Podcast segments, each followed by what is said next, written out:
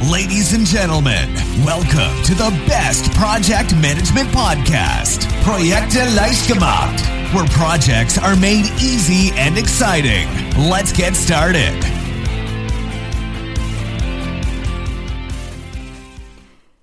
Hallo, hier ist Andrea vom Projekte leicht gemacht Podcast und heute dreht sich alles um das schöne Thema Kreativität und im Speziellen um Brainstorming. Wenn jetzt bei dir jemand im Projekt sagt, hey, lass uns schnell mal brainstormen, wie reagierst du dann?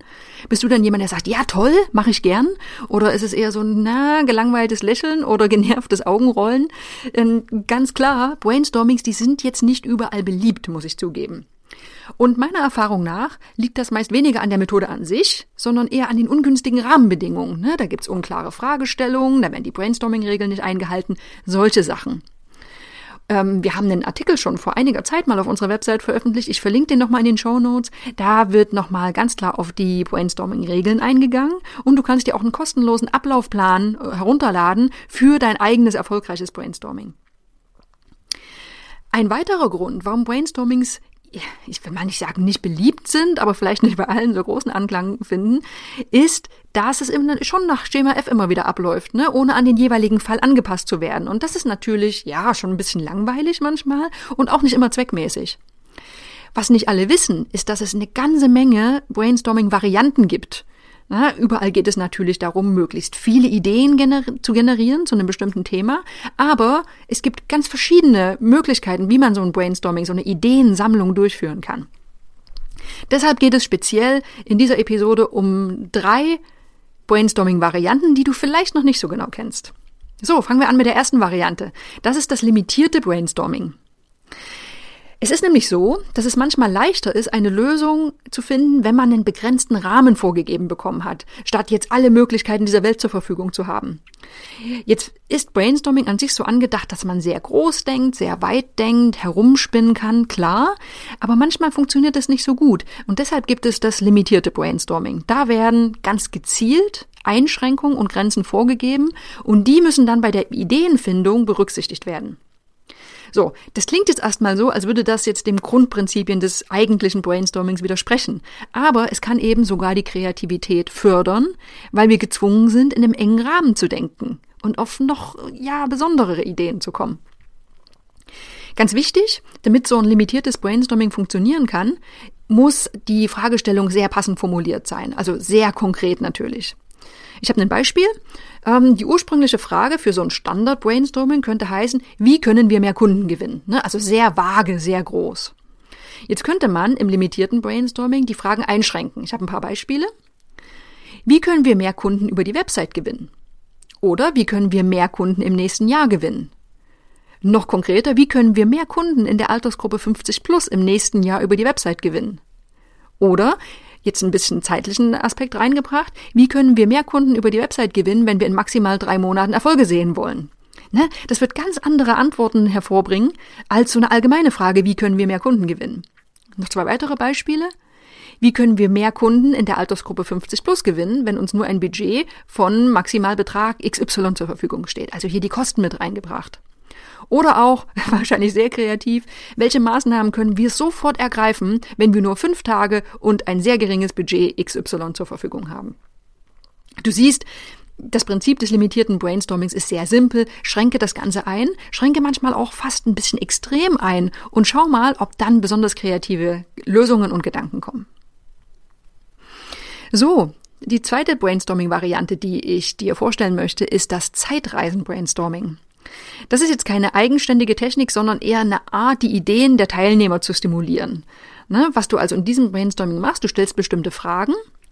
Wie würdet ihr mit dem Problem umgehen, wenn ihr euch in einer anderen Zeit befinden würdet? Vielleicht vor zehn Jahren oder auch vor hundert Jahren oder sogar vor tausend Jahren. Oder wir schauen mal in die Zukunft. Wie sehe das Problem in zehn Jahren aus oder in hundert Jahren? Das zeigt oder bringt die Teilnehmer oft dazu, so ein bisschen out of the box zu denken. Ne? Einfach uns in eine andere Zeit zu beamen und zu überlegen, was könnte es dann für Ansätze geben. Da kommen natürlich manchmal abstruse Ideen, aber die können dann zu den wirklich richtigen Goldideen führen, die in dem, in dem, für das eigentliche Thema wirklich, wirklich wertvoll sind. Ja, und die dritte Variante, das ist das sogenannte Starbursting. Da werden im ersten Schritt keine Lösungen oder Antworten gesucht, sondern Fragen. Und die orientieren sich an den typischen W-Fragen, die kennen wir. Und diese W-Fragen, die werden sternförmig angeordnet. So, machen wir es mal konkret. Äh, wie läuft so ein Starbursting ab? Erstens, das Problem wird erläutert. Also, warum sammeln wir eigentlich Ideen? Dann wird ein Stern aufgemalt. Also kannst du jetzt ein Whiteboard nehmen oder einen Flipchart. Und dieser Stern hat sechs Spitzen. Und da stehen die folgenden Frageworte dran. W-Fragen. Wer, was, wie, wo, wann und warum. So, und für jede dieser Spitzen, jede dieser W-Fragen, da werden jetzt keine Antworten gesucht, sondern da werden Fragen zum Problem gesucht und dann die Spitzen des Sterns notiert. Und in der zweiten Runde werden die Fragen dann, äh, dann beantwortet. So, und wenn jetzt eine, eine Frage oder ein Thema sehr komplex eingestuft wird, dann kann das dann in einem weiteren Stern wieder weiter bearbeitet werden. Also es muss nicht bei dem einen Stern bleiben. Äh, was hilft äh, oder was bringt das? Diese Methode, die bringt Struktur in ein traditionelles Brainstorming und eignet sich dann für sehr frühe Phasen in, in einem neuen Projekt, wo vieles noch unklar ist. Das heißt, man kann sich an diesen, diesen Fragen schön entlanghangeln und hat eine schöne Struktur vorgegeben. Ja, das waren mal drei Brainstorming-Varianten, die du in deinen Methodenkoffer aufnehmen könntest und dann je nach Problemstellung, je nach Thema auch mal einsetzen kannst. Das war das limitierte Brainstorming, das Zeitreisen-Brainstorming und das Starbursting. Falls du jetzt noch neugierig bist auf äh, weiteren Input zum Thema Brainstorming, dann schöner Tipp. Wir haben ein sehr schönes Buch verfasst und da werden nicht nur noch 20 weitere Brainstorming-Varianten beschrieben, sondern da beantworten wir auch die 42 oder 42 der wichtigsten Fragen aus der Praxis. So, als Beispiele, welche Fragen haben wir dort in dem Buch beantwortet? Wie lange sollte denn ein Brainstorming dauern?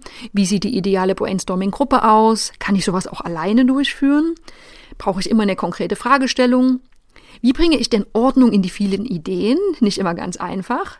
Welche Methoden eignen sich zur Nachbereitung eines Brainstormings? Auch wichtig, was sollte ich als Moderator in jedem Fall vermeiden?